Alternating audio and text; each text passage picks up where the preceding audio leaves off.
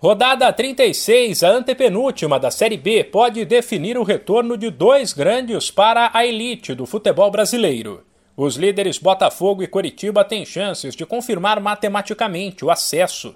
O Coxa joga no domingo, às 6h15 da noite, no horário de Brasília, em casa contra o já rebaixado Brasil de Pelotas.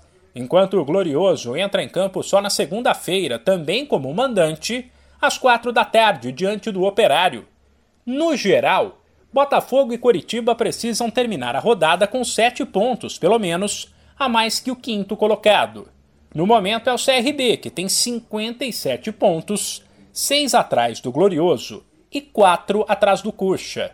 Mas Guarani e CSA também estão na briga. O CRB visita o Brusque segunda-feira, quatro da tarde.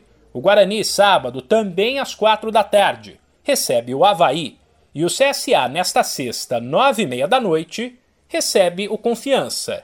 Já lá embaixo, uma derrota do Vitória em casa, domingo, sete da noite contra o Cruzeiro, pode praticamente rebaixar o time baiano. Vai depender, por exemplo, do confronto direto da segunda-feira, quatro da tarde, entre Londrina e Ponte Preta. Aliás, todos os demais jogos da rodada acontecem na segunda. Seis da noite tem Náutico e Sampaio Correia. Vila Nova e Vasco, e depois, às oito, se enfrentam Remo e Goiás.